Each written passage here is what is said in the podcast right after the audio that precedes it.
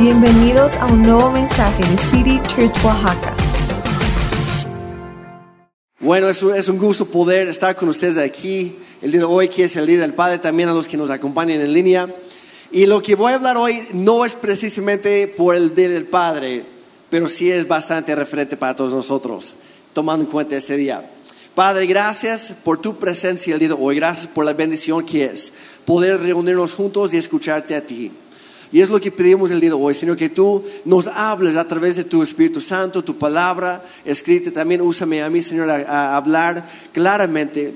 Pero, Señor, te pedimos que tú abras nuestro corazón, nuestros, nuestro entendimiento, para que podamos hoy conocer mejor tu corazón. Te lo pedimos en el nombre de Jesús. Y todos dijeron, amén y amén. Pues muchas veces vemos a Dios a través de ciertos lentes, de acuerdo a, a, nuestras circunstancias o nuestra necesidad actual, lo que sea. Por ejemplo, a veces vemos a, a Dios como nuestro proveedor cuando nos hace falta. A veces lo vemos como nuestro sanador cuando estamos enfermos. Y así la lista sigue. Y no está mal. Pero de todos los atributos de Dios que menciona la Biblia, hay uno específico que la Biblia recalca mucho más que, que los demás. Y ese es el, el, el atributo, la, la, característica de Dios que yo quiero enfatizar el día de hoy. Y es este, Dios es un Padre. Dios es un Padre. Y no como cualquier otro Padre que conocemos aquí en la tierra. Él es un Padre perfecto. Y muchas veces, y más, a lo mejor más en este día, que festejamos los papás, o para algunas personas es un momento alegre, para muchos más, yo creo, no tanto. Y queramos o no, vemos a Dios Padre a través del lente de ver a nuestros padres terrenales. Pensamos que Dios es como, sí, sí, sí están conmigo. Y a veces es algo bueno, pero muchas veces no tanto. Sí, sí, sí están conmigo. Y hoy no voy a echar en cara a nada a los papás, no se preocupen, papás, relájense, por favor, respiren otra vez. No, no, no es uno de esos mensajes, ¿ok? Es al contrario, lo que quiero hacer hoy es voltear a ver nuestro Padre, nuestro Padre Celestial. Y de hecho, uno de los enfoques que tenía el apóstol, el apóstol Juan, perdón, cuando escribió su evangelio fue enfatizar y recalcar y demostrar la relación entre Dios Padre y Dios Hijo, Jesucristo. Más que cualquier otro de los discípulos cuando escribieron, o de los apóstoles. Y la misión de Jesús cuando anduvo aquí en la tierra, además de pagar precio por nuestros pecados, obviamente, y dar su vida en rescate por nosotros, obviamente. Pero la otra parte de su misión fue de darnos a conocer a Dios Padre y a abrirnos camino hacia Él. Entonces vamos a leer un poco en el, Evangelio de San Juan y vamos a empezar en el capítulo 14. Si traes tu Biblia en papel o en, tu teléfono, que sea, ábrelo, enciende lo que, lo que tengas que hacer para leer tu Biblia, haz eso ahora. Juan capítulo 14. Y si estás leyendo en la misma traducción o versión que yo, hasta arriba de ese capítulo, de hecho dice el título, dice Jesús, el camino al Padre. A lo en tu Biblia dice algo parecido, un poco diferente, pero se trata de eso. Y si saltamos del versículo 6, dice Jesús le contestó, yo soy el camino, la verdad y la vida. Nadie puede ir al Padre si no es por medio de mí. ¿Cuántos hemos escuchado ese versículo antes? Y muchas veces sacamos este versículo de, de su contexto, de todo el capítulo, y es el único que agarramos. Pero ¿cuál es el contexto? En todo este, en este diálogo, Jesús con sus discípulos les estaba explicando quién era el Padre. No estaba hablando de sí mismo, sino del Padre. Y, él, les decía, en algún momento yo me tengo que ir para estar con el Padre, pero donde yo estaré, voy a preparar un lugar por ustedes y, y quiero que ustedes estén conmigo. Y ustedes ya conocen el camino. Y los mismos discípulos le preguntaron, no, no, no, Señor, no sabemos el camino. ¿Cómo vamos a llegar ahí nosotros? Y ahí es cuando Jesús dice, yo soy el camino. Y nadie llega al Padre si no es. Pero no sé si notaron, aquí hay dos, dos declaraciones distintas. Jesús está diciendo, en primer lugar, hay un solo camino. Y también dice, hay un destino. No sé si lo habían captado. En este versículo que usamos tantísimo, hay dos declaraciones, no es una. Muchas veces nos enfocamos en la primera, que Jesús es el camino. Y sí, ¿cuál es el camino? El único camino es Jesucristo. Pero ¿cuál es el destino? Es el Padre. Y muchos cristianos pasamos toda la vida conociendo el camino Jesús. Y no tomamos el tiempo para conocer el destino que es el Padre. O nos conformamos con estar en el camino correcto que es Jesucristo. Pero no nos acercamos, no tomamos pasos hacia el destino que es conocer el corazón del Padre. Y de eso quiero hablar el día de hoy. Porque Jesús vino para llevarnos al Padre. Y Jesús sigue, sigue hablando en el versículo 7, dice, si ustedes realmente me conocieran, también sabrían quién es mi Padre. De ahora en adelante ya lo conocen y lo han visto. Y Felipe le, contestó, Señor, muéstranos al Padre y quedaremos satisfechos, conformes. A Felipe no le caigo el 20 y muchas veces a nosotros tampoco. ¿Sí o no? Que, que leemos las palabras de Jesucristo, ¡ay, qué bonito! Y no nos queda nada. No lo entendemos, no lo comprendemos. Estamos en buena compañía porque estamos en compañía de los mismos apóstoles que no lo captaron en el momento Jesús tuvo que explicarlo más. Jesús respondió, Felipe, he estado con ustedes todo este tiempo y todavía no sabes quién soy. Los que han, los que han visto a mí han visto al Padre. Entonces, ¿cómo me pides que les muestre al Padre? ¿Acaso no crees que yo estoy en el Padre y el Padre está en mí? Las palabras que yo digo no son mías, sino que mi Padre quien vive en mí, hace su obra por medio de mí. Y de hecho, si lees los cuatro evangelios, verás que en cada ocasión Jesús jamás habla de sí mismo con tal de dar gloria a sí mismo. Siempre habla, cuando habla de sí mismo, habla de dar gloria al Padre. Y habla de que la función del Hijo es dar gloria al Padre y de llevar a todo el mundo a conocer al Padre. Y como digo, muchas veces nos, enfocamos tanto en conocer a Jesús y no está mal, porque Jesús es el camino, el único camino. Pero el punto, el destino es conocer al Padre. Para eso vino Jesús. Y de hecho, tan solo en este versículo, en este capítulo, Juan 14, se menciona o se refiere a Dios como Padre 21 veces. 21 veces en un solo capítulo. ¿Por qué? Porque esa fue la misión de Jesús. En Juan 5:19 dice Jesús explicó, les digo la verdad, el Hijo no puede hacer nada por su propia cuenta, sino, sino, lo que hace, sino solo hace, perdón, lo que ve el Padre hacer. Todo lo que hace el Padre también lo hace el Hijo. Entonces, si pensamos por un momento, cada vez que Jesús se acercó a alguien, era porque Dios le estaba enviando a esa persona. Cada vez que Jesús sanaba a alguien, era porque el Padre quería sanar a esa persona. Cada vez que Jesús hablaba algo, era porque el Padre estaba hablando. Lo voy a decir en otras palabras. Jesús solo hablaba lo que escuchaba decir al Padre. Solo hacía lo que veía hacer al Padre y solamente iba a donde el Padre lo enviaba. Y el día de hoy, Dios mismo está haciéndote una invitación para conocerlo a Él como Padre a través del Hijo Jesucristo y por medio de la obra, de la obra del Espíritu Santo. Por eso estamos aquí. En todo momento Jesucristo se enfocaba en mostrarnos al Padre. ¿Por qué? ¿Por qué es tan importante conocer a Dios, no, no solo como nuestro Dios, no solo como nuestro Señor y Salvador y Sanador y Proveedor y lo demás, que es muy bueno, pero ¿por qué es tan importante conocerlo como nuestro Padre? Y la razón es esta. Hasta que comprendas quién es tu Padre, y hablo obviamente de nuestro Padre Celestial, hasta que comprendas quién es tu Padre, nunca entenderás quién eres tú. Así de sencillo. Y muchas veces pasamos toda la vida buscando nuestra identidad, nuestro valor, nuestra función en la vida, nuestro propósito, todo, todo lo demás. y andamos perdidos porque no conocemos al Padre. La identidad, el valor, el propósito de toda la creación están intrínsecamente vinculados y conectados con la identidad, el valor y el propósito de, su creador. Y cuando empezamos a entender quién es nuestro Padre, entonces empezamos a entender quiénes somos nosotros como sus hijos. ¿Están conmigo?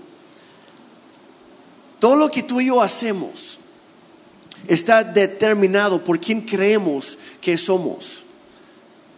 Tal vez no saben eso. Todo lo que hacemos viene, en eh, viene basado en una creencia. Les voy a dar unos ejemplos. ¿Han conocido a alguien que está bien chueco en los negocios? ¿Alguien que está bien trans? ¿Alguien por ahí? No tiene que codearlo si está a tu lado. No tiene que señalar. Nada más, nada más levanta la mano si conoces a alguien así. Que alguien está bien tranza. ¿Nadie? Deberían salir más. Porque hay un montón. ¿Por qué la, por la gente es bien tranza? Porque creen que así van a salir adelante en la vida. ¿Cuántos conocen algún mentiroso por ahí? Ahí sí.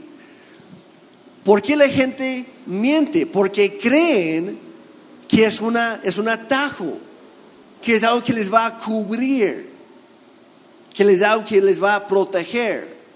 Y no se dan cuenta que es todo lo contrario, pero es un pensamiento, es una creencia. ¿Cuántos conocemos a algún chismoso? Uh, casi todas las manos se levantaron ahí. Hasta las manos en línea las vi. ¿Por qué la gente es chismosa? Porque piensa, cree que si está hablando de alguien más, nadie se va a fijar en ellos. Todo lo que hacemos está determinado en lo que creemos tú y yo acerca de nosotros mismos, de quiénes somos. Y la identi- de la identidad, voy a robar una frase de mi esposo porque está buenísima. De, de la identidad asumida brota el poder. Y posiblemente tú no has visto el poder de Dios ahora en tu vida porque no has asumido tu identidad como hijo o como hija de Dios Padre. Hoy espero que eso cambie. Muchas veces nos cuesta recibir el amor de Dios Padre porque lo comparamos con nuestros padres ter- terrenales. Y no sé de lo tuyo, tal vez tu papá terrenal pues era bastante distante o ausente de plano, sea física o emocionalmente, lo que sea. Tal vez tu papá te daba miedo. Tal vez sentías que tú tenías que tratar de ganar el amor o la aceptación de tu papá. Y por lo mismo piensas que así es Dios como papá. Y pasamos toda la vida tratando de ganar su aprobación, su aceptación, su amor, su favor. Y no es así. Dios no es como nuestros papás terrenales. Incluso si tuvimos muy, muy buenos padres aquí en la tierra, a fin de cuentas, nadie es perfecto. Pero Dios sí lo es. Dios sí lo es. Y lo que quiero hacer hoy es tratar de romper un poco ese cuadro que tenemos, ese cuadro mental acerca de Dios. No porque así es Él, sino porque es el filtro o el lente que nosotros le hemos puesto a Él. No tienes que ganar su amor. No tienes que tratar de ganar su aprobación, su aceptación. Ya lo tienes. Ya lo tienes. ¿Sabes en qué momento lo conseguiste? Cuando Él te creó. Porque Él es tu Padre. Mucho antes de que tú existieras, cuando apenas eras un sueño en la, en la mente de Dios, Dios ya te amaba. Y te aceptó de ese desde ese momento, no por lo que tú habías hecho, porque no habías hecho nada todavía, sino por, por lo que Jesús hizo en la cruz por ti. Y ese es el lente a través del cual Dios te ve a ti. No a través de tu maldad, no a través de tus pecados, que son muchos igual que los míos, ¿eh? estamos de acuerdo, sino a través del sacrificio perfecto de Cristo en la cruz. Jesús cuando vino pensó en ti, dos mil años en el futuro. Pensó en ti Sergio, pensó en ti Braulio, pensó en ti Patty, pensó en ti Jackie. No tengo tiempo para mencionar todos sus nombres, pero aplícalo para ti mismo. pensó en ti. Dijo, por él, por ella, esto vale la pena. Porque esto, a esto he venido para acercar a todos al Padre. Y si dar mi vida sirve para acercarlos a ellos al Padre, lo haré con gusto. Para eso vino. No hay nada que tú y yo podamos hacer para que Dios nos ame más de lo que Él ya hace en este momento. Y tampoco hay algo que, que, podamos hacer para que Dios nos ame menos. Porque no nos ama de acuerdo a lo que hacemos o no hacemos. Nos ama de acuerdo a lo que Él ya hizo en la cruz por ti. Por eso nos ama. Es un amor inagotable, es un amor irrevocable, un amor sin condiciones. Fíjense lo que dice en Romanos 8. Vamos a empezar en el versículo 15. Dice, y ustedes no han recibido un espíritu que los esclavice al miedo. Y muchas veces vemos a Dios con miedo. ¿Sí o no? No, no, nos, no, nos acercamos a Dios o pensamos, híjole, tengo que componer mi vida antes de acercarme a Él. Porque me va a regañar. Seguramente ya no me quiere, me ve sucio, lo que sea. Y no es cierto. El Espíritu de Dios en nosotros no nos da miedo nos da confianza de acercarnos a Él. Porque dice, en cambio recibieron el Espíritu de Dios cuando Él los adoptó como sus propios hijos. Ya en tu Biblia, si puedes, resalta algunas frases que voy a mencionar. Primero, Él los adoptó. Él los adoptó. Es en el pasado, Dios ya lo hizo. No tienes que hacer nada para que Dios te adopte, ya lo hizo. Ahora lo llamamos, dice, Abba Padre. Resalta eso, ahorita les voy a decir por qué. Abba Padre. Pues su espíritu se une a nuestro espíritu para confirmar que somos hijos de Dios. Ahí resalta, somos hijos de Dios. Y así como somos sus hijos, también somos sus herederos. Resalta ahí, somos sus herederos. De hecho, somos herederos junto con Cristo. Resalta ahí, junto con Cristo de la gloria de Dios, pero si vamos a participar de su gloria, también debemos participar de su sufrimiento. O sea, somos hijos e hijas de Dios, con todos los derechos y también con todas las responsabilidades que Jesucristo mismo tuvo como hijo. A veces pensamos, no, la vida cristiana es una vida fácil, una vida bendecida. Sí es bendecida, pero no siempre es fácil. Mira, si alguien te dijo, mira, hazte cristiano para que Dios te bendiga y vas a ser rico y nunca más vas a tener enfermedades ni problemas, lo siento, te mintió vilmente. Porque Jesús mismo dijo, en este mundo tendrán aflicciones, tendrán pruebas, tendrán dificultades. Y Jesús también pasó por todo eso. Y lo hizo para compartir, como dice aquí, en nuestro sufrimiento. Pero así como también sufrimos, también hay recompensa también hay herencia. Y muchas veces se nos olvida eso. Porque no alcanzamos la herencia al ser chuecos, o tranzas, o mentirosos, o lo que sea. Lo alcanzamos al conocer al Padre y ser como Él, porque somos sus hijos. Así se alcanza. Porque Dios ya hizo todo por nosotros. No se trata de lo que hacemos o de lo que no hacemos. Y mencioné el resalto de la adopción. ¿Por qué? Hay que entender el contexto aquí. De acuerdo a la ley romana, que era la ley que gobernaba en ese momento, de acuerdo a la ley romana, los hijos nacidos en casa podían, si no se portaban bien, si por cualquier razón, es más, los papás ni, ni necesitaban una razón. Es más, si los papás estaban enojados, podían literalmente desheredar a cualquier de sus hijos por ninguna razón. Cualquier hijo nacido en casa podía ser desheredado.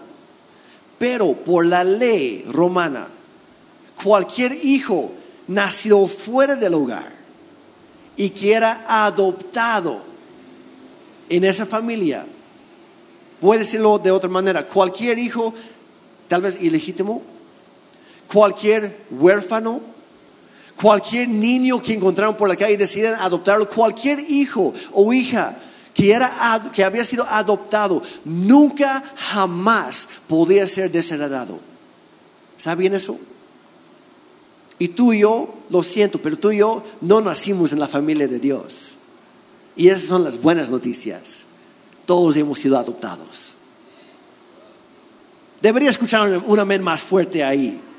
Tú, y yo hemos sido adoptados por Dios y por ende no podemos perder nuestros derechos como hijos. Porque no se trata de lo que hacemos tú y yo. Se trata de lo que Él ya hizo por nosotros. Y la adopción de Dios es irrevocable. Por su bondad, por su amor, por su compasión, Él decidió adoptarnos, aunque habíamos nacido fuera de su hogar. Dios tuvo compasión de nosotros. Y nada ni nadie jamás nos puede separar ahora de su gran amor. Suena como un versículo famoso, ¿verdad? Que estoy convencido que ni los ángeles, ni los principados, ni en las alturas, ni en lo más profundo, ni el sufrimiento, y la lista es enorme, nada jamás nos puede separar del amor de Dios. ¿Saben dónde se encuentra? En este mismo versículo. ¿Por qué? Porque somos hijos adoptados. Por eso es tan importante cuando lees tu Biblia, lee el contexto. Hay un porqué del orden. No es nada más una promesa bonita pero vacía. No, Dios está diciendo como los adopté, nada ni nadie puede separarlos de mi amor por ustedes. No voy a permitir que nada ni nadie se interponga entre nosotros, porque yo ya pagué el precio para que estuvieran ahora en mi familia. Los adopté como mis hijos, como mis hijas, y nadie puede cambiar eso jamás. Otro amén habría sido, habría sido muy bueno ahí.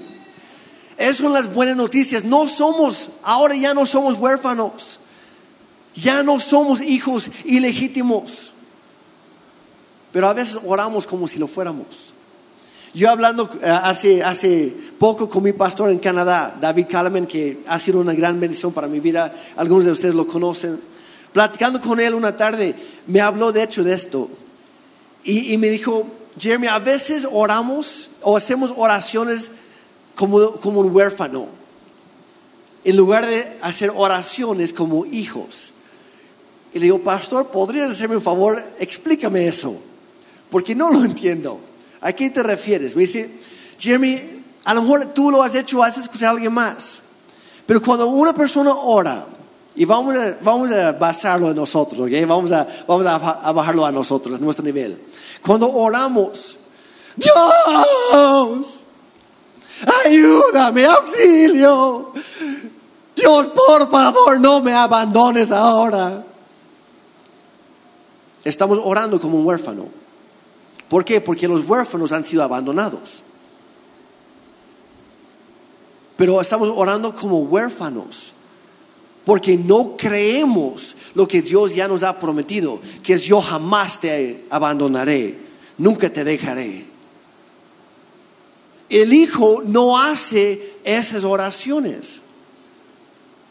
Una oración de, un hijo es un poco diferente, es Padre, en primer lugar Padre, porque hace esa conexión. Yo soy un hijo, tú eres mi Padre. No eres un Dios lejano, no eres un Dios que no se interesa en mí, eres mi Padre. Y por eso Jesús cuando nos enseñó ahora, lo primero que dijo, cuando oran, oren de esta manera. Padre nuestro, que estás en el cielo. Cuando oramos, lo primero que debería salir de nuestra boca, no como una liturgia, no como algo nada más memorizado, sino algo que surge de nuestro corazón. Padre, aquí estoy yo, tu hijo tu hija, soy yo otra vez, papá.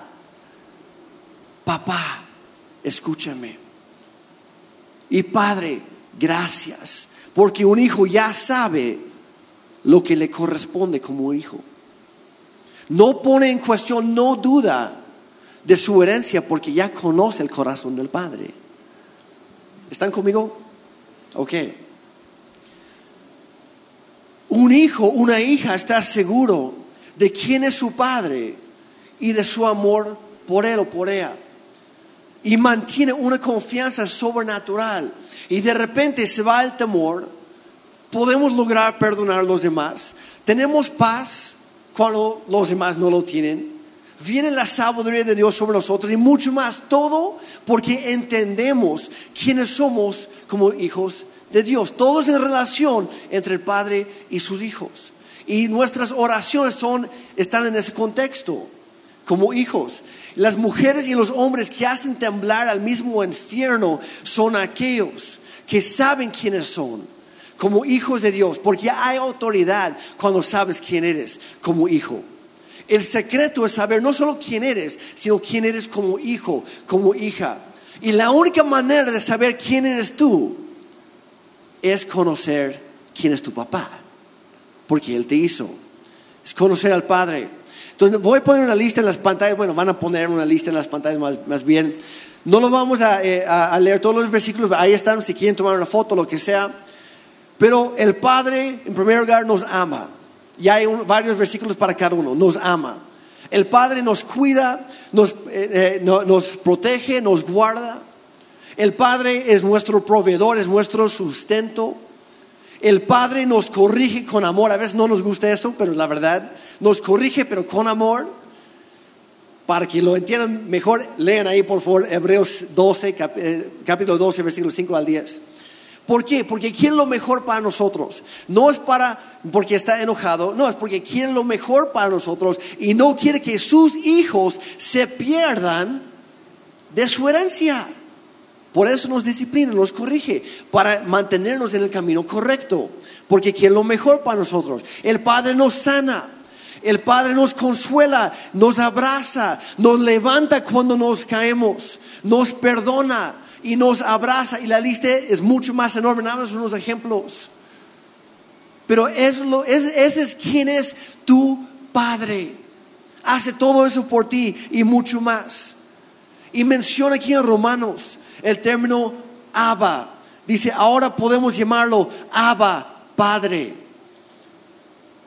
¿Qué significa Abba? Es un término arameo que significa Padre, pero con un poquito más cariño. O sea, podemos, podríamos decir papá.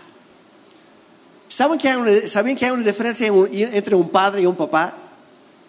Un padre es quien procrea biológicamente.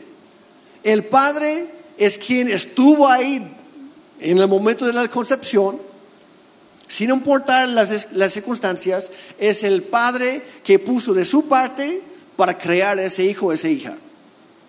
Pero un papá es un personaje que toma el papel no solamente de padre, sino papá, y lo que hace es que se acerca a sus hijos gana su confianza, les provee seguridad, les da autoestima, les da identidad. Un papá es quien te acompaña en las buenas, en las malas y en las feas.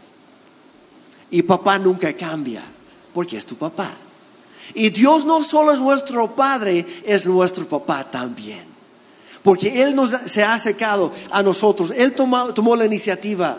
Y Dios nos invita a conocerlo de forma más íntima y personal, porque es muy fácil decir padre comparándolo con nuestros padres terrenales, lo cual no deberíamos hacer, por cierto, porque todos los papás terrenales le fallamos en algún momento. A veces de plano fracasamos, pero Dios Padre nunca lo hace. Dios nos invita a conocerlo no solo como Padre, que lo es, sino también como Papá, el que está contigo siempre. En las buenas, en las malas y en las feas. Y el que nunca cambia. De acuerdo a lo que tú haces o no haces. El que siempre es el mismo, que siempre puedes contar con Él. Porque nunca cambia. Es tu papá. Y te ama porque tú eres su hijo. Eres su hija. Punto. Y muchas veces nos cuesta, de, esa lista, nos cuesta recibirlo, nos cuesta creerlo, nos cuesta apropiarnos de, esas promesas por una simple, una simple razón.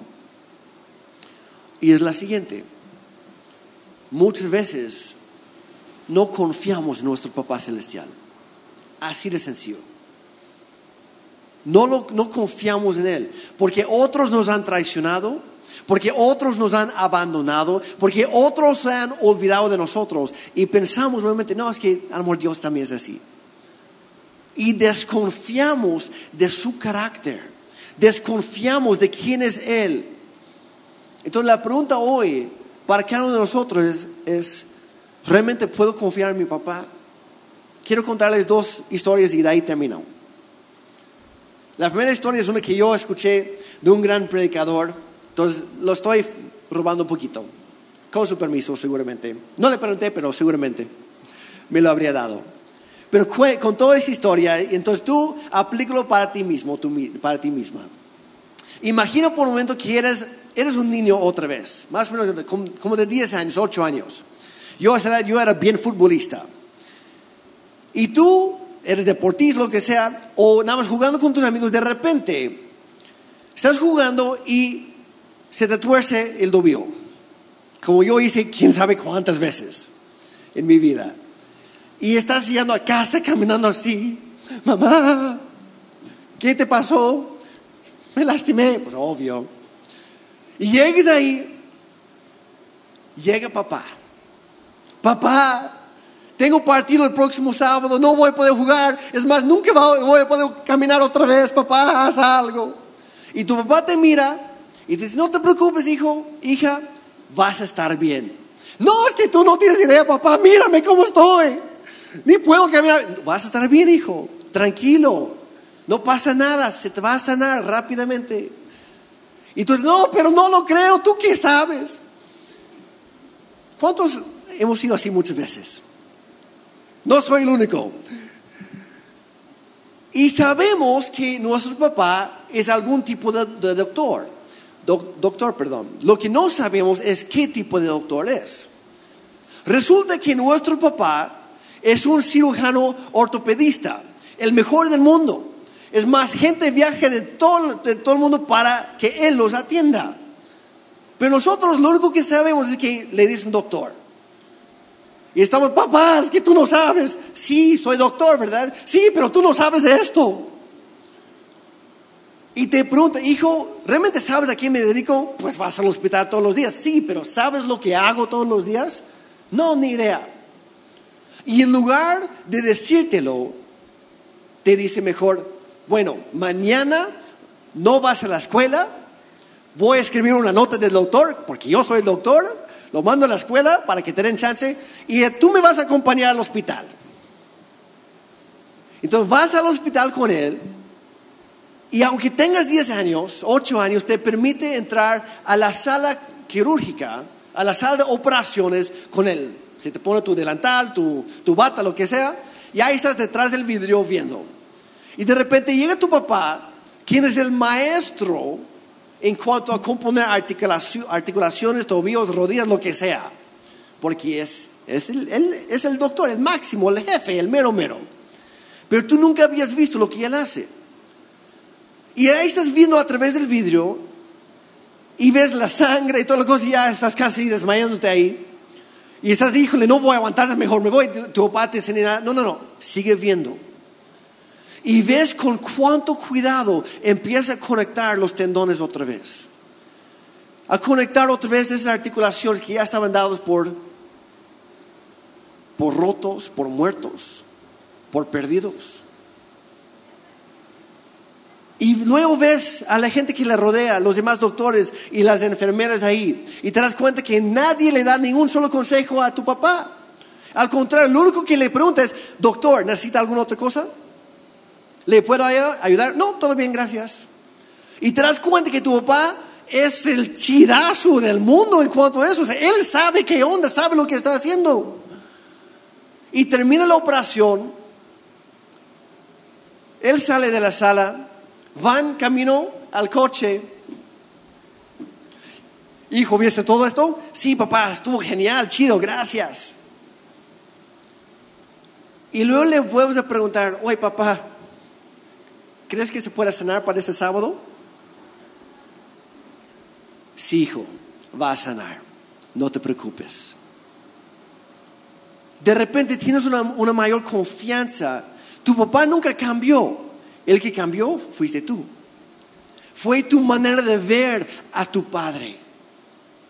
Y lo mismo es lo que sucede cuando tú y yo empezamos a conocer más y más profundo a nuestro Padre Celestial.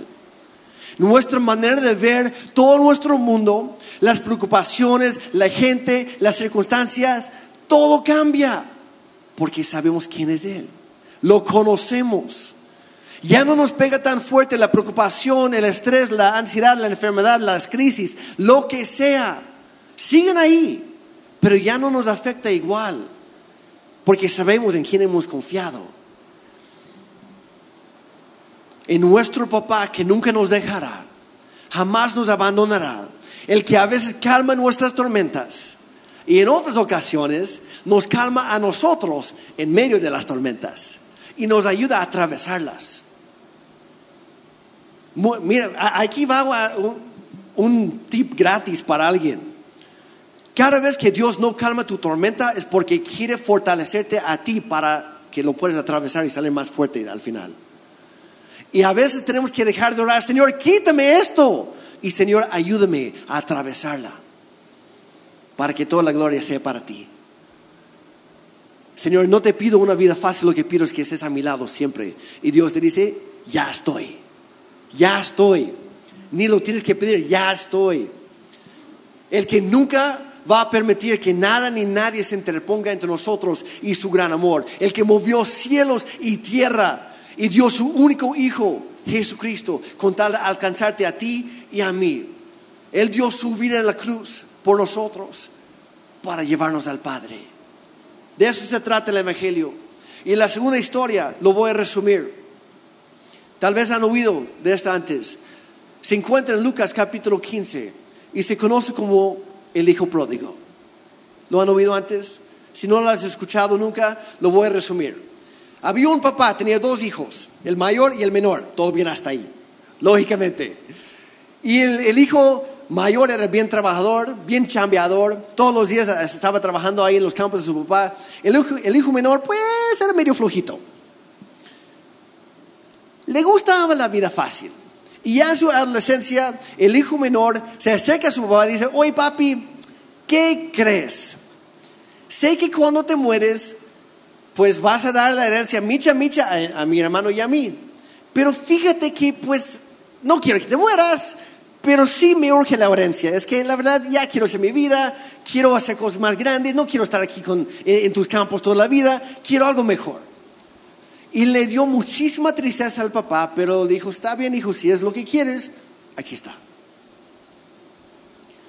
Y ese hijo, dice la Biblia, que unos días después, ese hijo menor agarró todas sus cosas, toda su herencia, todo su dinero que acaba de heredar, y sale y viaja a un país muy lejano y busca la vida fácil y empieza a gastar todo, lo, todo su dinero en las prostitutas, no lo estoy inventando, ahí está en la Biblia, en las prostitutas, en las fiestas, en el alcohol, en la pachanga, en todo lo demás, en hacerse muchos amigos y ser el centro de atención. Me imagino que probó un poco de droga también por ahí. Y dice la Biblia que malgastó, derrochó toda su herencia hasta que se acabó sin nada, ni un quinto. Y ahí estaba en un país muy lejano, no tenía ni cómo regresar a casa, no tenía, eh, ya estaba endeudado hasta el copete en ese momento. Entonces se puso a trabajar y consiguió el trabajo más vil que había porque nadie más quería hacerlo y él necesitaba el dinero urgentemente. Se puso a cuidar a los puercos, a los cochinos, a los cerditos. Y tanta hambre tenía que quería robarles la comida a ellos. Eso sí, sí están en aprietos, ¿no? A nosotros nos da asco, a él le dio gusto. Déjame algo y ni los puercos le dieron, le, dieron algo. Así estaba de mal. Y tocó fondo de plano. Y estando ahí, de repente, un día sentado ahí en el lodo con todos los puerquitos ahí, y se le ocurrió algo. Espérame. Cuando yo vivía con mi papá, yo tenía un banquete todos los días. Es posible que si yo fuera a regresar, yo sé que ya no me aceptaría como hijo, yo sé que ya no me amaría igual, pero es posible que me contrate como esclavo, como, empleado y por lo menos va a ser un mejor trabajo que este y voy a comer bien todos los días. Así que decidió levantarse y emprendió el largo viaje a casa, caminando. Y yo me imagino que a lo mejor se, le se tardaron, no sé, Se tardó dos meses, no sé cuánto, en caminar. Fue un largo viaje. Y todos los días estaba repasando su discurso. Papá, perdóname, he, pecado contra ti, contra el cielo. Ya no merezco, ser tu hijo. Ya no me llames así. Pero por favor dame trabajo porque necesito comer. Y ese era su gran plan. Y iba, iba acercándose a casa todos los días. Llegó a casa y su papá estaba esperándole en el camino.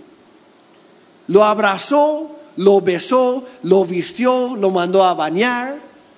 Hizo una gran fiesta. Dice, porque mi hijo que estaba muerto hoy está vivo otra vez.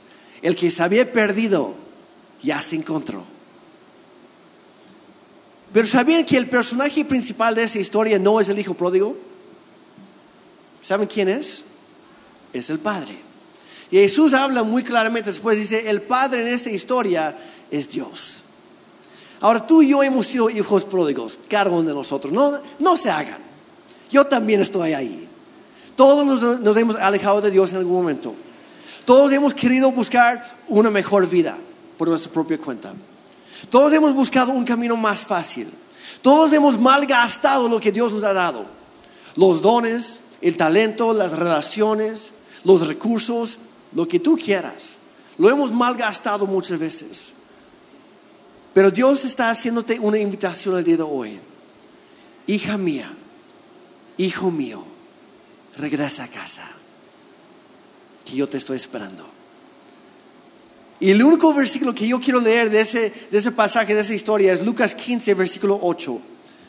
Hablando del hijo, dice, entonces regresó a la casa de su padre, pero fíjense en esto, y cuando todavía estaba lejos, Piensen en eso un momento, cuando todavía estaba lejos, no cuando ya había llegado a casa, no cuando ya estaba cerca, cuando estaba lejos, su padre lo vio llegar.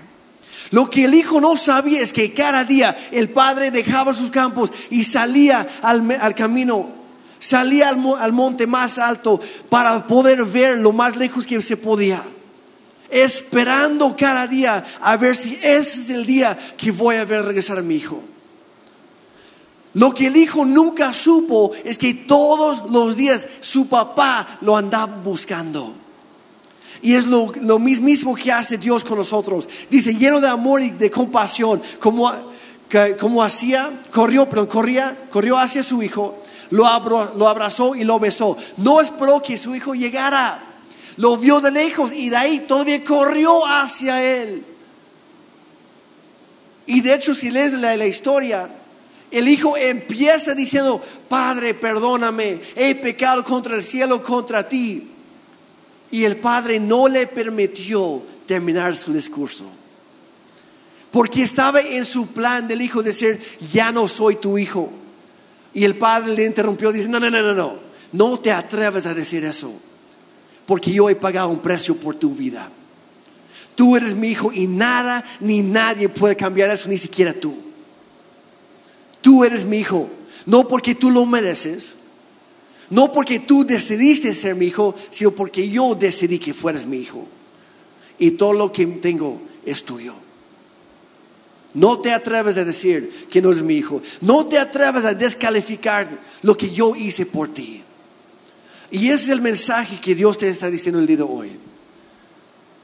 No te atrevas a descalificar lo que Él hizo por ti para adoptarte como hija o hijo suyo. No hay nada ni nadie en este mundo, ni fuera de este mundo que puede cambiar ese hecho. Lo que Jesús hizo por ti en la cruz es irrevocable. Ya está hecho. No hay nada que podamos hacer para que Dios nos ame más ni tampoco que nos ame menos, porque somos sus hijos. Y nos ama por el simple hecho de sernos sus hijos. Esa fue revelación para alguien el día de hoy. Lo creas o no, sí existe el Padre perfecto. Y mejor todavía, es tu Padre. Es tu papá. No el terrenal, sino el celestial. Y quiero mencionar rapidito de paso, papás que están aquí conmigo el día de hoy, los que están en línea. Nuestro trabajo principal en este mundo, en esta vida, es reflejar el Padre Celestial. Por eso Dios te puso como padre en esa familia, para ser un reflejo de Él, para mostrar su compasión, su amor, su bondad. Todo lo que Él es, es lo que tú deberías ser para tus hijos. Y no para que sean dependientes de ti, sino para que, igual que Jesús, tú puedas llevarlos a conocer al Padre.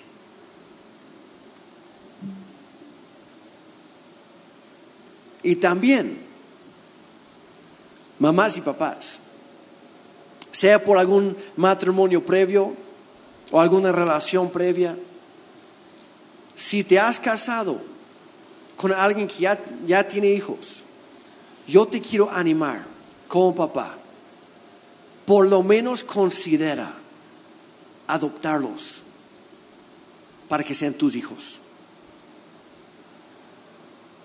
Ahora entendiendo lo que Dios ha hecho por nosotros. De hecho, yo escuché un, un, predicador hace tiempo decir, la adopción es, uno, es una de las muestras más grandes que podemos hacer los cristianos y las cristianas, porque muestra directamente el corazón de Dios al mundo entero. Pero acuérdate que un hijo, un hijo adoptado nunca puede perder sus derechos. Entonces, si lo vas a adoptar, trátalo como si fuera tuyo, así como Dios ha hecho con nosotros. ¿Está bien? El punto aquí es que tú y yo ya no somos huérfanos. No somos hijos ilegítimos. Ya no. Ahora eres una hija, eres un hijo adoptado y muy amado por tu papá en el cielo, quien envió su único hijo legítimo para dar su vida en la cruz por ti y por mí, con tal de rescatarnos, con tal de llevarnos al Padre. Como dijo Jesús, tu Padre te ha estado buscando aun cuando te has alejado de Él. Pero Él no va a permitir que nada ni nadie se interponga entre ustedes dos. Él va a mover, como dije, cielo y tierra con tal de alcanzar a ti nuevamente. Así que lo que quiero hacer, ¿por qué no se pone de pie, por favor? Si estás en casa y puedes también. Y lo que me gustaría hacer es terminar con esto. Porque sí, para entender quiénes somos hay que conocer a nuestro Padre. Pero hay un solo camino para conocer al Padre y es Jesucristo.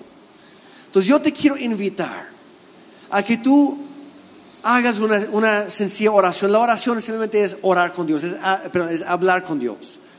No es algo complicado, es expresar tu corazón a Él. Y sea, tal vez estás aquí el día de hoy, estás escuchando, y tú nunca has conocido a Dios como tu Padre, como tu papá.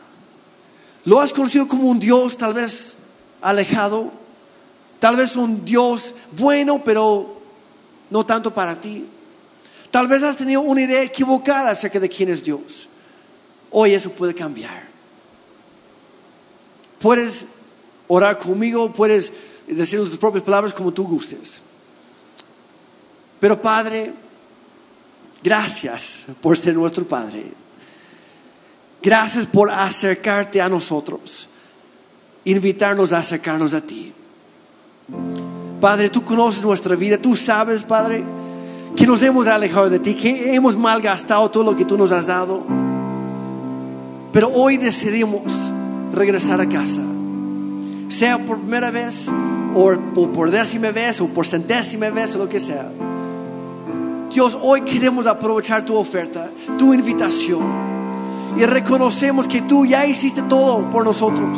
Tú enviaste a Jesús a, esta tierra a tomar forma humana, vivir una vida perfecta, sin pecar jamás. No para presumir, sino para dar su vida, su vida perfecta a cambio de la nuestra imperfecta.